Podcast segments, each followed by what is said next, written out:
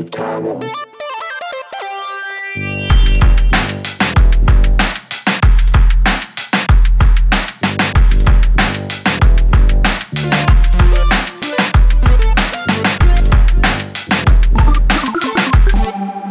Ihr kennt Walter Kempowski. Ja, Michael. logisch. Ja, Die Tagebücher. Wunderbar, genau. Ein altgedienter, ähm, großartiger Schriftsteller, der auf die Frage, was er denn mal werden will, im zarten Alter von fünf Jahren gefragt hat, gesagt hat, Archiv. Und ähm, jetzt frage ich euch mal, es gibt im Internet tierisch viel Content, Inhalte zum Schweinefüttern. Wie hebt ihr den auf? Physisch, Physisch aufheben auf. von unten nach oben oder wie? Physisch aufheben von unten nach oben. Wie archivierst du Content, wenn dich etwas interessiert? Hast du eine Leseliste zum Beispiel? Arbeitest du mit Pocket? Arbeitest du mit Instapaper? Hast Okay. du ähm, Okay, ich, ich oute mich als grenzenlos zuversichtlich in die Zukunft eines Internets. Ähm, ich lasse es da, wo es hingehört, nämlich auf den Servern. Und ähm, wenn ich dereinst davon ausgehen will, dass ich es wiederfinden will, dann reichen mir Suchbegriffe. Bisher hat das geklappt. Geht mir genauso. Ja, ich mache es eigentlich. Also ganz, ganz, ganz selten mal in die Favoritenliste. Aber das müssen eher optische Dinge sein und, und eher eben, wo ich mir denke, oh, die findest du aber später schlecht. Und sonst äh, speichere ich es in, in diesem komischen Ding da oben auf, über meinem Hals ab mit, mit drei Suchwörtern. Okay. Ähm, ich habe zum Beispiel für mich gerade dieses Pocket entdeckt, ähm, so Nachfolger von Instapaper, super spannende Geschichte. Du kannst Dinge verschlagworten, du kannst es dir später auf den Kindle schicken lassen beispielsweise und das einfach sehr charmant, wenn du mal einen Artikel hast, der ein bisschen zu lang ist, um ihn jetzt zu lesen, den einfach später nochmal ähm, für dich ähm, ja, einfach archivieren. Du kannst ihn auch als PDF speichern. Also zum Beispiel, ich ähm, save auch Artikel, die ich gemacht habe, in einem PDF-Format nochmal ab von der Webseite. Wahrscheinlich bekloppt, aber ähm, ich vertraue eben nicht darauf, dass alles in zehn Jahren noch im Web da ist und vielleicht gibt es Sachen, die ich irgendwann mal später einfach noch dringend brauche. Es gibt ja, es gibt ja eigentlich drei Lügen im Leben eines Menschen. Die erste Lüge ist, wir müssen unbedingt mal wieder einen Kaffee trinken gehen.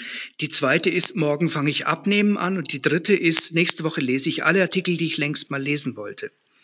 Das ist mein Standpunkt. Also ich, wenn ich etwas nicht sofort wahrnehme und mir die, die, die Zeit nehme, habe ich so gut wie keine Chance, diesen Content nochmal wirklich zu Gemüte zu führen. Es passiert ganz selten, dass ich nochmal darauf etwas zurückkomme.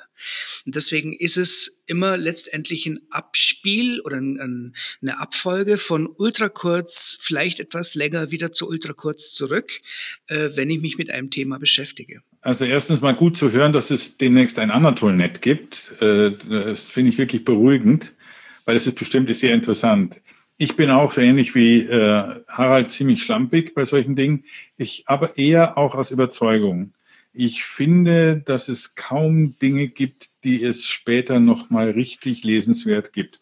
Was ich mache, ist natürlich Artikel, die mir zu lang sind und zu unbequem auf dem Bildschirm zu lesen, schicke ich mir aufs Kindle und lese es dann, in, wenn ich wieder mit der S-Bahn fahre. Das ist das Gute, wenn man außerhalb einer Stadt wohnt, hat man immer äh, zweimal in der Woche locker äh, zweimal zwei halbe Stunden zum Lesen dort. Aber grundsätzlich habe ich kennengelernt und ich habe eine wirklich beeindruckende Plattensammlung gehabt, eine beeindruckende CD-Sammlung, eine beeindruckende Bibliothek. Ich gucke da nirgends mehr hin sondern ich entdecke lieber neue Dinge. Und äh, natürlich habe ich auch noch was in Erinnerung. Ich weiß, dass sich alles in Erinnerung schönt und verbessert, aber ich lebe damit eigentlich ganz gut, sozusagen mit der Vergangenheit da abzuschließen. Mhm, mhm. Es gibt ja sowas, leider dummerweise kommt mein lieber Freund Stefan erst am Wochenende. Der lebt ja in San Francisco und der hat mir irgendeinen so einen Begriff äh, um die Ohren gehauen, lässt es mal das Deutsch übersetzt, sowas ist wie die Kultur des viel zu viel. So würden es die Deutschen übersetzen. Äh, dort, wo er lebt, in Kalifornien, ist es ein positiv besetztes Ding. Also von etwas gibt es immer garantiert viel zu viel.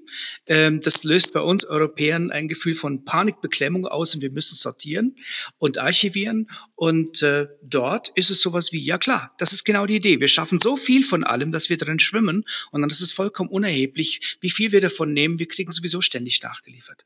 Nee, ich verstehe das ganz gut, ähm, was ihr meint. Mir geht's mit 99 Prozent aller Sachen auch so. Jetzt gibt's allerdings plötzlich irgendwie den einen oder anderen Soundcloud-Song oder wie gesagt einen Artikel, wo ich sage, hey, den will ich heute Abend erstmal in Ruhe lesen, weil jetzt habe ich gerade keine Zeit. Und da sind für mich ähm, zwei Arten von Speichern schon mal doch relevant. Das eine sind Kurzzeitspeicher und je cleverer die gestaltet sind, desto eher nutze ich sie. Weil manchmal gibt es echt Sachen, die ich super spannend finde, aber ich habe eben gerade nicht die Aufmerksamkeit, weder die Aufmerksamkeitsspanne noch gerade die Zeit, um mich rein zu vertiefen. Das ist das, was du auch mit dem Kindle machst, Michael. Gibt es ja für mhm. Gibt's 300 verschiedene ähm, Varianten davon. Und das Zweite ist natürlich ähm, auch sowas wie ein persönliches Archiv. Das heißt jetzt nicht, dass ich anfange, das Internet aufzuräumen und von A nach Z zu sortieren, ähm, aber es gibt doch das eine oder andere, was ich ganz gerne klippe und mitnehmen möchte. Aber ich glaube, da gibt es wirklich auch ganz unterschiedliche, ähm, zum Beispiel eine schöne Geschichte sind einfach Recherchen, die ich, auf die ich später nochmal zurückkommen werde oder von, wovon ich weiß, dass ich die Webseite zu dem jetzigen Zeitpunkt einfach dokumentieren muss, um sie später dann da zu haben, falls irgendjemand nochmal eine Frage hat zu einem Artikel. Also es gibt doch äh, durchaus auch äh, professionelle Gründe dafür, warum man sich so ein Archiv anschafft. Aber wie gesagt, der eine lebt ohne, der andere lebt mit. Was ich noch viel nutze, ist Evernote. Aber das ist bei mir wirklich ein Zettelkasten. Also das sind ganz kurze Nachrichten, nur ganz kurze Ideen und ganz kurze Zitate drin. Äh, natürlich auch der Wieland-Brot in Italien und so Zeug, aber auch so, äh, wenn ich mal einen schönen Satz oder eine schöne Idee oder, oder auch irgendwas Kurioses höre, äh, schreibe ich mir das da schnell auf. Mobil sofort ist mir auch wichtig. Ich glaube, das geht ja Pocket auch sehr gut mit Mobil. Und äh, da, das nutze ich schon sehr viel. Da fällt mir schon eine kleine Geschichte ein, weil meine ersten zwei Semester in München in, an der Uni habe ich auch noch wie ein Wahnsinniger kopiert, um mir aus Büchern irgendwelche Dinge mitzunehmen. Und irgendwann habe ich das Grundvertrauen entwickelt, dass die Staatsbibliothek und die Unibibliothek, die ja übrigens heute noch existieren, äh, auch weiterhin für mich zugänglich sein werden. Was ich sagen will, ist, dass daraus so äh, das Bewusstsein entstanden ist, dass Content für mich immer wieder verfügbar ist, wenn ich es dann in anderen Situationen wieder brauche. Würde ich mir jetzt so einen Handapparat zulegen, dann hätte ich die Befürchtung, dass ich nicht mehr auf die Idee komme, nach bestimmten Content zu suchen. Das ist mir bisher nicht Kenne ich aus meiner Historie schon mal das genaue Gegenbeispiel. Äh, schau dir an die ganzen Games und die ganze Software, die du früher benutzt hast. Ähm, alles gone, verfallen und komplett weg. Also äh, versuch mal heute ein, ein C64-Spiel zum Laufen zu bringen. Sehr kompliziert, nur über Emulatoren und auch semi-illegal möglich. Hebt ihr Content auf und wenn ich es zusammenfassen darf, für mich, für mich äh, macht es durchaus schon mal Sinn, das eine oder andere aufzuheben. Michael, bei dir Gar nicht mehr, weil ich bin ja so in dem aktuell journalistischen Prozess nicht mehr so richtig drin. Und ähm, wenn ich, also alles, was ich für meinen Blog verarbeite oder solche Dinge, die sind eben bei mir in Evernote drin. Äh, oder sie sind schon schlichtweg angefangen zu schreiben und dümpeln in WordPress äh, sozusagen als, als Entwurf schon drum. Und ähm, das ist eigentlich, und also meine Erfahrung ist, dass sich mein ganzes Schreiben umgestellt hat, weg von der Recherche, so wie du es eigentlich beschrieben hast, hin zu einem relativ offenen Prozess ich starte mit irgendwas, recherchiere mich dann durch und schreibe mich auch durch und komme eigentlich irgendwo raus, wo ich später manchmal direkt überrascht bin, dass ich rausgekommen bin. Also es ist, äh, es ist jetzt inzwischen ein, äh, wenn ich mich an die Maschine setze, an die Tastatur, eine Erwartung auf ein Abenteuer. Äh, und das macht mir eigentlich beim Schreiben so viel mehr Spaß, als sozusagen mich an irgend, so an irgendwas langschreiben zu müssen. Das ist natürlich auch in unseren Aufgabenstellungen total verschieden, Anatol, bei dir und bei mir. Ja, absolut. Und Harald, wie ist bei dir? Alles, alles wird gut mit, dem, mit diesem komischen Internet? so komisch ist das gar nicht.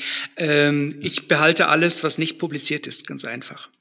Also wenn, wenn ich ähm, etwas im Internet finden kann, dann klipp ich es weg von mir. Also wenn es seinen Weg ins Offizielle gefunden hat, dann verschwindet es. Äh, alle Vorformen meiner eigenen Artikel, die hebe ich vielleicht auf.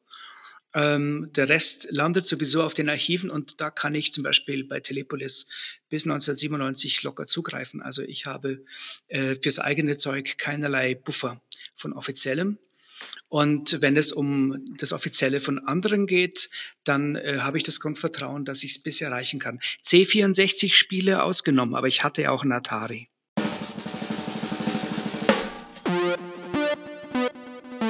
Die digitalen